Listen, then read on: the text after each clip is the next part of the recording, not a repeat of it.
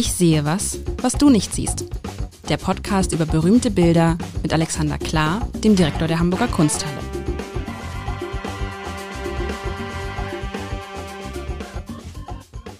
Herzlich willkommen. Mein Name ist Lars Heider und ich darf einmal mehr, das sage ich jede Woche, ist irgendwie, ich muss mal was anderes einfallen lassen. Also, ich spiele, ich sehe was, was du nicht siehst. Das berühmte, berühmte Kinderspiel. Aber ich spiele es nicht mit einem Kind, sondern mit dem Direktor der Hamburger Kunsthalle, mit Alexander Klar. Und heute, liebe Leute, heute geht's, glaube ich, zur Sache.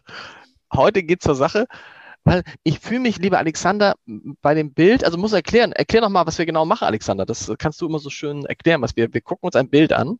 Wir schauen uns Kunst an und Kunst? Ähm, unterhalten uns ausgehend von der Kunst über so ziemlich alles, was einem dazu ein. Wir assoziieren frei. Äh, das, was, was wir hoffen, dass jeder Mensch im Museum ähm, in Zukunft tun wird, nämlich nicht Schildchen lesen, sondern hingucken und sich was einfallen lassen. Und du hast übrigens letztes Mal, das fand ich interessant gesagt, ähm, ihr Kunsthistoriker seid leicht so zynisch. Und da musste ich drüber nachdenken in der vergangenen Woche, weil ja auch Journalisten das nachgesagt wird und ich mich das so sehr stört, diese, dieses Zynische. Und du hast aber zum Glück auch gesagt, wer weiß, wie zynisch die Menschen in 20, 30 Jahren auf uns zurückblicken und sagen, der Klar und der Heider, was war das denn für eine Kunstform, die die damals gemacht haben? Wobei wir zwei sind nicht zynisch, oder? Ja, ich nicht. Sehr gut. Also ich, ich bin ja ein, das ist, ich glaube nicht, dass ich zynisch bin. Ich, ich glaube nicht mal, dass ich sarkastisch gesagt, bin. Du hast, okay, du hast es gesagt, sarkastisch. Nein, ich habe, ich, ja, ich sag ja auch wir Italiener und bin keiner. Ähm, also der, der, der, der Punkt ist, ich bin eigentlich in Wirklichkeit, wie wir Kunsthistoriker sind, Idealisten. Denn angefangen von der, von der Wahl des Studienfaches, in der einem im ersten Semester schon gesagt wird, Sie wissen aber schon, dass Sie schnurgerade auf die Arbeitslosigkeit hin studieren, dann sitzt man da, kriegt eine fette Beklemmung und denke, ja, aber ich will aber Kunstgeschichte studieren. Und ähm, dann guckt man sich um, dann sind die anderen, die sind ja auch nicht irgendwie kinderreiche Eltern offensichtlich. Was mache ich da? Ist das jetzt Irrsinn? Ähm, also wir sind schon Idealisten und ähm, auf, auf, auf unser, unser Weg ist gepflastert von äh, Leichen unserer Kommilitonen, die äh, was anderes haben machen müssen. Und äh, die wenigen, die im, im, Job überlebt haben, denken immer, die sind irgendwie so die, äh, die letzten Mohikaner von irgendwas. Also wir sind keine, wir sind nicht zynisch. Das kann man eigentlich vielleicht gar nicht sagen. Habe ich falsch gesagt. Aber vielleicht macht einen das gerade zynisch, zu wissen, ich studiere etwas mit hohem Idealismus, aber das ist ja von Anfang an klar, anders als bei den BWLern, reich wird man damit wahrscheinlich nicht. Sehr, sehr unwahrscheinlich. Also man tut es jedenfalls nicht, um reich zu werden. Also ich, das wär, ich würde jetzt lügen, wenn ich behaupten würde, dass ich schlecht bezahlt werde. Nee, ähm, nee das hatte ich, ja genau. Ich, ich, ich muss aber auch irgendwie eine, äh, Null Rentenleistung ausgleichen, weil ich spät angefangen habe zu arbeiten. Nee, also ich glaube, das kommt so ein bisschen daher, dass man auf der einen Seite geht man mit dem schönen, wahren, Guten um. So hieß das ja früher mal. Die, die Kunst äh, war das äh, schöne, wahre, Gute. Jetzt ist sie natürlich auch ein bisschen das schöne, wahre, Gute und Kritische. Ähm, und auf dem Weg kann es passieren, dass man ein bisschen zynisch wird, weil man hat natürlich zu tun mit einem Genre, was extreme Armut äh, bei Künstlern und extremen Reichtum bei Künstlern vor allem sieht. Und man selber steht irgendwie in der Mitte der Gesellschaft und denkt sich, man hat aber sehr viel mit Leuten zu tun, die sich das leisten können und extrem wenig mit Leuten, die sich das nicht leisten können. Dann fragt man sich, ist, hat man sich auf den falschen Weg begeben? Also ja, es, es gibt, gäbe Anlass, zynisch zu werden. Das ist übrigens, da, da werden wir noch drüber, das werden wir drüber sprechen, weil ja auch in der Kunst ist gerade zwischen ganz arm und ganz reich kann einfach nur ein Kunstwerk liegen. Aber jetzt wollen wir über dieses Kunstwerk sprechen, weil wir haben ja diesen Podcast angefangen, Weiland, ein herrliches Wort, das liebe ich, das kommt aus dieser ganzen Kunsthistorie, äh, Weiland, mit dem Wanderer. Und Richtig. kurz zusammengefasst würde ich sagen, der, in dem neuen Bild, was du mir mitgebracht hast, hat der Wanderer sich umgedreht. Großartig. Hat sich nicht nur, äh, er hat sich nicht Großartig nur umgedreht, beschrieben. Er hat sich nicht nur umgedreht, er hat sich auch ausgezogen. Man stelle sich ja. vor, der Wanderer guckt, äh, jeder kennt das Bild von dem Wanderer, dieses, dieses, dieses Bergensemble, der Blick in den Horizont, wo man weitere Berge sieht und so. Und da, da drauf steht ein Mann und guckt aber in die andere Richtung, guckt uns nicht an. Und nun, wie gesagt, der Wanderer dreht sich um und dieser Mann, dieser Mann guckt uns an und äh, es ist ein sehr, sehr schlanker, sehr, sehr nackter Mann, der sich interessanterweise ähm, nicht äh, das eigentliche, wie soll ich es mal sagen, Geschlechtsteil oder wie meine Söhne sagen würden, die Biene zuhält, mhm. sondern ähm, er hält sich die Hände vor die Brust, obwohl er wahrscheinlich gar keinen Busen hat und guckt uns und an und steht dann so unschuldig und hat einen Blick so, es ist so, das, der, der Kopf, die Frisur erinnert mich an den sehr, sehr jungen Elvis Presley. Mhm. Also so. es ist ein schöner junger Mann. Ein schöner, schöner markante junger Gesichtszüge, ein tolles spitzes Kinn, ein ganz intensiver Blick und diese, was du beschrieben hast, diese Pose, die würde ich irgendwie, ich assoziiere damit den Begriff gefasst. Also er ist tatsächlich ein, ein ist eine Aktfigur, eine wirklich akademisch perfekte, mit super Umrisslinien eingefasste, mit farbigen Umrisslinien, was auch sehr schön ist, gefasste Figur. Der steht, ähm, ein Unterschied zur antiken Skulptur. In der Antike hat man gelernt, dass der Kontrapost eine gute Idee ist, nämlich ein Stand- und Spielbeinsituation. Ähm, hier steht er recht fest und firm auf seinen beiden Beinen. Wir erinnern uns, der Wanderer, das war auch kein Kontrapost, der Wanderer hatte das äh, eine, ich glaube, es ist das rechte Bein äh, abgestellt auf einer leicht erhöhten Spitze. Hier steht dieser Knabe, der Junge, der Jüngling, Jüngling ist das früher mal, ähm, uns zugewandt auf der tatsächlichen Spitze eines Berges, aber dahinter ist tatsächlich, wie du es ähm, richtig beschrieben hast, äh, Caspar David Friedrich Setting, das Nebelmeer, und zwar viel mehr Nebelmeer, als der Wanderer je hinbekommen hätte. Und was macht er da? Absolut.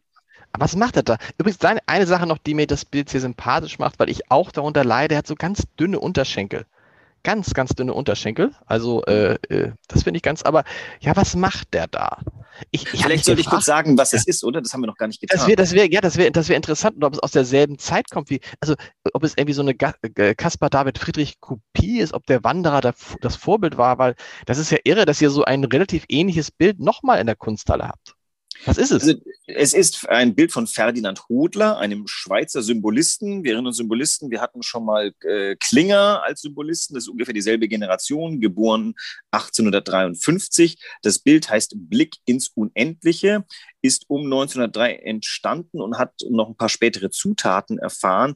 Ferdinand Hodler ist dann 1918 gestorben. Wir erinnern uns, Max Klinger starb 1920, also ziemlich ganz genau dieselbe Generation. Ähm, das Bild ist ähm, ein bisschen weniger als 100 Jahre nach dem Wanderer entstanden und es könnte tatsächlich vielleicht in Kenntnis des Wanderers entstanden sein, denn der Wanderer wurde just um 1900, ich weiß es nicht ganz genau, in einer berühmten Ausstellung, der Jahrhundertausstellung, berühmt. Ah, vielleicht hieß die Jahrhundertausstellung, weil sie um 19, weil sie genau 19, das, jetzt oute ich mich wieder als ignorant. Jedenfalls, das Bild wurde ja damals berühmt, das heißt, Hudler könnte darauf Bezug nehmen mit diesem Bild, aber er macht es ganz anders ganz anders, finde ich.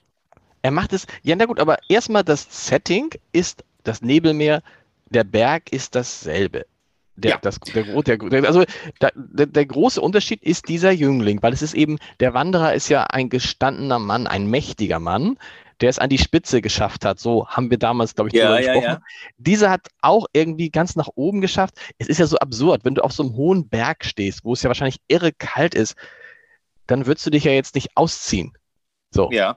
Du hast ja übrigens nur den Jüngling beschrieben. Ich, ich vollende das ganz kurz. Der steht auf einer Bergspitze, auf deren zu uns geneigter, ganz vordersten, ähm, vorderen Ebene ähm, grünes Moos und Gras ist und dann wird sie felsig und diese Felsen wiederholen sich als horizontale Zackenbänder im Mittelgrund und werden dann hinter dem Horizont, der so ein milchiges, dunstiges Gelb ähm, hat, in zwei Streifen nochmal ganz grad wie so ja, weiß nicht, was das damals hätte sein können, so, so Lichtbrechungen ähm, wiederholt wird. Und diese Lichtbrechung schaut lustigerweise aus wie amerikanische Minimal Art. Wenn man das Bild also im oberen Viertel abschnitte, hätte man ähm, einen Barnett Newman oder einen Rothko. Ja, aber das war nicht das Ziel von Herrn Hodler. Ja, und der Knabe ist, also fast möchte man sagen, das, das Gegenstück zum Wanderer. Denn Jung, er, er ist natürlich, er ist, um. er, er, dreht sich um und er, er ist jünger, man weiß gar nicht, wie alt ist der dann so? 16, 18 vielleicht so? Er Sowas genau, sich, um bis 20. Er dreht sich um und er hat halt auch so eine Haltung, die, also er guckt nicht besonders selbstbewusst und die Haltung strahlt ja auch maximale Unsicherheit aus, weil das ist keine Pose. Das ist eher so, die Pose wäre so, man stützt die Hände so in die Hüften oder man macht ein Bein vor, sondern es ist eher so ein bisschen unbeholfen. Ja. Und ehrlich gesagt, wenn man jetzt, also wenn es jetzt ein Foto wäre, würde man sich ja untenrum alles zuhalten und nicht irgendwie, das ist für mich, äh, warum hält er sich die Hände vor die Brust? Ja, genau. Das ist, das, das ist der Moment warum? des Fragenden, wo, und warum wir uns hat ja er, selber fragen. Auf, und warum? Das ist ja das auch das Interessante, wenn du dir anguckst, er hat ja oben so äh, fast schon so wie Abdrücke. Weißt ja, du? So Streifen. Von Streifen, die man kennt, wenn Frauen ein Bikini tragen. So, aber der wird ja kein Bikini getragen. Na, dieselbe Farbe ist um seine Brustmuskulatur herum. Das heißt, das ist schon akademisch korrekt. Äh, da ist das Schlüsselbein. Und unter dem Schlüsselbein ziehen sich, äh, alle Ärzte jetzt weghören, ziehen sich irgendwelche ja. Muskelstränge, die an die Oberfläche kommen. Also wenn ich mal kurz bei mir gucke, also die Brustmuskeln existieren bei mir nun wirklich nicht mehr, die Bauchmuskeln nur noch in Ansätzen. Aber das da kann ich bei mir auch erfühlen. Das heißt okay. also bei einem äh, wirklich Teenager-Körper, und ich glaube, wir haben einen Teenager vor uns, denn äh, ja. wo, äh, ein bisschen erinnernd diese Altung der Unsicherheit, das gibt ja einen Moment im Leben, es gibt zwei. der, wenn, du, wenn der alternde Mann seinen Körper anguckt und wenn der Teenager Junge seinen Körper anguckt.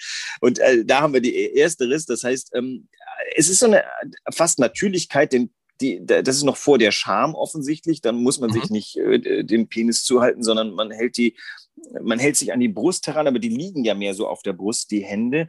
Also ich sehe das wirklich so als eine Art Geste de, des Fragens. Was jetzt? Und wie geht's weiter mit meinem genau, Leben? Okay. Wie geht's weiter? Weil du bist jetzt hier oben auf dem, auf dem Gipfel angekommen ähm, und jetzt geht's nicht weiter. Und wir erinnern uns an den Wanderer. Der stand da und blickte und da war die Frage, blickt er nach vorne oder blickt er zurück? Wenn du von oben hochgekommen bist, dann blickst du ja quasi auf deine Strecke zurück. Oder blickt er nach vorne in die unbekannte Zukunft des Nebelmeers? Er blickt uns ja an. Das heißt, er tritt mit äh, der Betrachterin, dem Betrachter in, in Kommunikation und fragt, und jetzt? Mhm. Und wir Stimmt. sehen ja, wir sehen ja diese unbekannte Zukunft, die so im Nebelmeer ist. Also ich, äh, ich habe so ein bisschen Angst vor dem Moment, wenn dann meine Kinder in dem Alter sind und fragen, und jetzt, was soll man denn dann sagen? Sollen wir dann irgendwie sagen, dass, äh, das, das wird so oder so gehen oder wird so oder so nicht gehen? Und das ist, glaube ich, dieses Gefühl. Das Einzige, was uns davon abhält, weiter zu. Ja, Entschuldigung. Du also du meinst sozusagen, es meinst sozusagen, das ist, der Gipfel ist jetzt auch der Scheit, Scheitelpunkt zum, vom Thema äh, Teenager erwachsen. Also ich habe jetzt sozusagen, ich habe jetzt den, den Gipfel meiner, meiner Kindheit erreicht. Der Gipfel der Kindheit wäre dieses 16 bis 18 in dem Bereich irgendwo. Ja. Auch, also, ich habe gerade mein Abschlusszeugnis in der Hand. Das war dieser Gipfel und nun. Genau. Nun? Genau. Genau. Und äh, ich bin ja mit draufgeklettert, offensichtlich. Ähm, als als äh, Vater sage ich mir, okay, ich werde jetzt wahrscheinlich wieder rückwärts runtergehen und ich kann äh, dir leider echt nicht sagen, in welche Richtung du jetzt weitergehen solltest, weil das ist jetzt dein Leben. Ähm, das, ist ja dann trau das ist ja ein trauriges Bild. Das ist sozusagen, wenn die Kinder das Haus verlassen ja, dieses, also ich wappne mich, also ich, äh, noch genieße ich sehr die äh, auch körperliche Nähe meiner Kinder und diese Selbstverständlichkeit, mit der die an, an uns sich gebunden fühlen. Aber man sollte ja frühzeitig, wenn man äh, nicht seine Kinder festklammern will, ähm, sich mit dem Gedanken vertraut machen, dass die gehen werden. Also zu meinen Eltern habe ich keine innige Beziehung mehr. Das ist, glaube ich, ganz natürlich. Und, ähm, Nein, das muss nicht so sein. Das stimmt, das, ne, man kann das, ja, okay. Ja, das, ja, man muss halt irgendwie geschickt äh, man muss das geschickt, man muss sie geschickt an sich binden, ohne dass man es sagt. Das klingt gut, das äh, gefällt mir gut. Naja, ich, aber ähm, übrigens, äh, ein bisschen Geheimwissen, das ist äh, tatsächlich als, der hat als Modell genommen, Hodler hat seinen Sohn als Modell genommen dafür. Ob er damit das persönlich ins Allgemeine strecken wollte, ich glaube, es ist einfach allgemein genug, dass man, man selber, also man kann sich da drin sehen, man kann sich als den Betrachter von etwas, was einem nahesteht, sehen. Und dann nochmal dieser Blick ins Unendliche. Äh, das kann man ja auch so deuten, dass ähm, über deine Kinder, über deine Nachkommen. Also wenn wir jetzt nochmal den Hodler annehmen als den, der da mit auf dem Gipfel ist und das jetzt malt, was er vor sich hat, dann könnte das ja stellvertretend für, für uns Menschheit sein, in, in, in, in der Jugend, den uns nachfolgen, unseren Kindern, werfen wir sozusagen einen Anker ins Unendliche, denn deren Kindern, deren Kindern, irgendwann bist du dann, bist du Urahn gewesen. Und dieses Bild ist, glaube ich, mit der Unendlichkeit gemeint, dass man, dass die Menschheit über sich selbst so eine Kette in die Unendlichkeit schafft. So sehe ich das. Aber, aber ja, okay, aber was ich interessant finde, das Vater-Sohn-Verhältnis, jetzt wo ich es weiß, dass er seinen Sohn gemalt hat, er, das, das hat er dann großartig gemacht, weil dieser Blick des Sohnes zu seinem Vater ist ja einerseits, wie malst du mich? Ja. Diese, diese Nacktheit, diese Entblößtheit ähm, und was kommt da, diese gesamte Unsicherheit und auch diese Frage, Vater, was ist, aber auch dieser Abnabelungsprozess. Ja, ich stehe jetzt, hier, hier stehe ich, ne? Hier stehe ja. ich vor dir so, wie ich bin. Und so musst du mich auch nehmen. Also da sind jetzt viele Assoziationen, die man wahrscheinlich aber auch nur hat, wenn man wie ich Vater von zwei Söhnen ist. Also ähm, niemals würde ich ja zum Beispiel meinen Sohn sagen, komm, ich mal dich jetzt mal. So. Selbst wenn ja. ich Maler wäre oder ich beschreibe dich jetzt oder ich schreibe dir jetzt, obwohl weiß ich, vielleicht schreibe ich ihm irgendwann mal ein Gedicht oder so, wer weiß es. Ja, ich, also ich versuche öfter meine Kinder zu beschreiben in einer Art und Weise, von der ich hoffe, dass sie, wenn sie in 20 Jahren das lesen, nicht vollkommen abgestoßen sind. Das sind so meine Beobachtungen, die, die, die da reinkommen. Und das sind ja auch immer wieder allgemeine Dinge. Also uns ist jetzt nicht wichtig, ob das Hodlers Sohn ist. Ich versuche mir vorzustellen, wie es ist, wenn man selber keine Kinder hätte. Das ist doch trotzdem so, dass wenn du irgendwo sitzt und du beobachtest jüngere Menschen ab einem bestimmten Alter, dann gibt es zwei Möglichkeiten. Dann gibt es diesen Seufzer, ach ja, so war das mal. Oder aber eben ähm, dieser Vergleich, wo, wo bin ich jetzt, wo sind die jetzt? Ähm, kann ja unterschiedlich ausgehen. Manchmal sitze ich da und denke, bin ich froh, dass ich nicht mehr Teenager bin, weil irgendwie das war auch irgendwie eine harte Zeit. Also all das liegt ja in diesem Bild drin. Diese harte Zeit des Teenager-Seins ist ja auch, summt ja hier mit irgendwie so ein bisschen. Aber ich glaube, das ist völlig ein Riesenunterschied ist auch in der Betrachtung dieses Bildes, ob du Kinder hast oder nicht. Es schwingt was völlig anderes mit, weil du siehst in, du siehst jetzt in diesem Jüngling auch immer vielleicht deine eigenen Kinder aufwachsen und du, du bist näher an dem Thema dran, wenn man, weil wir, sind ja schon relativ weit weg von der Phase, dass wir so alt waren. Also man kann sich ja nur noch mit Mühe erinnern. Muss ja. man ja ehrlich mal zugeben. Aber wenn man sich jetzt vorstellt, sein eigenes Kind und seine Beziehung zu dem eigenen Kind und dieses Mehr von Möglichkeiten, die ja vor einem liegen, ne? Ja. Und man weiß es halt nicht. Man weiß nicht, was Aber, da kommt und was der nächste Gipfel ist. Und dann sitzt da dieses Kind so unschuldig, dieses nackte, vielleicht ist dieses nackte auch, nee, die Kinder sind ja am Anfang nackt und man ist ja permanent mit denen nackt, äh, äh, also hat die beim Windelwechsel und sonst was alles. Und jetzt ist dieses nackte, also dieses kleine Kind, pups, auf einmal ist es ein, ist es ein Mann mhm. und steht auf dem Gipfel seiner Kindheit und äh, und man muss das ihn jetzt, jetzt losgehen lassen. Er verschwindet gleich. Jetzt sehr, sehr, oh, das ist aber sehr, sehr viel Interpretation. Nein, aber, ja, aber das ist vollkommen zulässig. Ich frage mich jetzt gerade, das ist zum ersten Mal, dass ich einen leichten Ping eines Bedauerns habe, dass nicht einer von uns beiden eine Frau ist, weil man sich dann mal fragen könnte, A, wie ist das? Sieht man das als Frau anders? Und B, wie wäre das, wenn, äh, wenn Hudler seine Tochter, ich weiß nicht, ob er eine hatte, da gemalt hätte, oder wenn eine Malerin ihre Tochter, steht dann die Tochter genauso für die Jugend, die Jugend übrigens ist dem, dem jungen, nackten Jüngling sehr nahe gekommen. Also es ist ganz erstaunlich, wie oft bei der Jugend der weibliche Akt ist ein eingeführtes Ding, den gibt es also seit der Renaissance fröhlich und der ist irgendwas zwischen spekulativ äh, eine schöne Frau malen und allgemeingültigem. Der nackte Jüngling, der ist, ähm, der hat eine andere Konnotation und bei, der Jugendstil widmet sich mit besonderer Hingabe dem jugendlichen männlichen Körper. Ich glaube auch, weil ich glaube auch, dass Frauen das ähnlich sehen würden, weil ähm, eine Frau, wenn der, nehmen wir an, da würde jetzt eine 16, 18 Jahre alte Tochter von ihm stehen, da wäre diese Unsicherheit gar nicht so groß. Frauen in dem Alter wirken schon viel gefestigter, viel klarer und so. Und ich finde gerade so der, der, der 16 Jahre alte, 17 Jahre alte Mann ist so, dass man denkt, oh, der ist, der ist noch halb Kind. Der sieht auch noch so aus und er weiß noch nicht, wo er hingeht. Und ich meine, Männer wissen ja in der Regel erst viel später, wo es ja. lang geht oder oft viel später. Und deshalb, deshalb ist, diese, ist dieser Jüngling, wenn man das, diese Unsicherheit auch ähm, ähm, symbolisieren will, finde ich die, finde ich die klarer. Und es ist, das ist ihm gut gemeint, das ist ihm gut gelungen. Hängt das ja. in der Nähe vom Wanderer, das Bild? Nee, bewusst nicht. Ähm, nee, nee, man muss schon ein Stückchen im Zwischenraum äh, hinbekommen. Also ähm, es ist, äh, ich, ich habe mir gerade überlegt, mir fällt zum Beispiel ein, es gibt von Edward Munk die Pubertät. Das ist wiederum ein sehr, ähm, sehr erschrocken wirkendes junges Mädchen. Ich weiß nicht, wo das Bild hängt, vielleicht in Oslo. Ähm, äh, das ist viel eindeutiger auf ein, ein Mädchenerlebnis. Äh, ich glaube, Jungs erschrecken nicht halb so sehr, oder erschrecken ist auch ein doofes Wort. Bei, bei Jungs passiert nicht so viel in der Pubertät wie bei Mädchen und deswegen ist es ein anderes Erlebnis.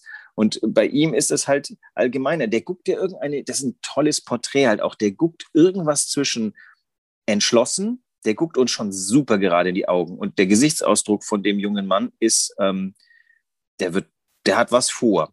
Und trotzdem hm. guckt er jetzt irgendwie so ein bisschen rätselnd zurück, was, was ist denn jetzt, äh, was machen wir jetzt?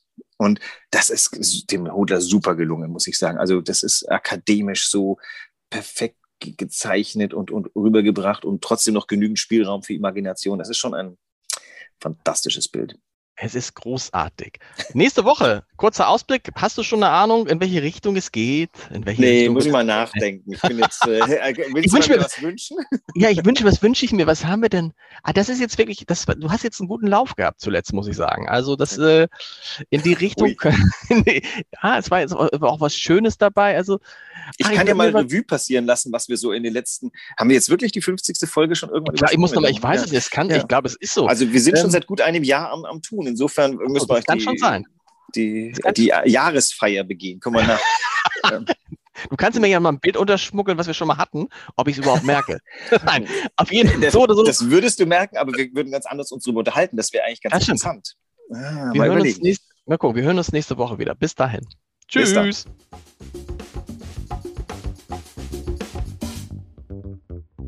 Weitere Podcasts vom Hamburger Abendblatt finden Sie auf abendblatt.de slash podcast.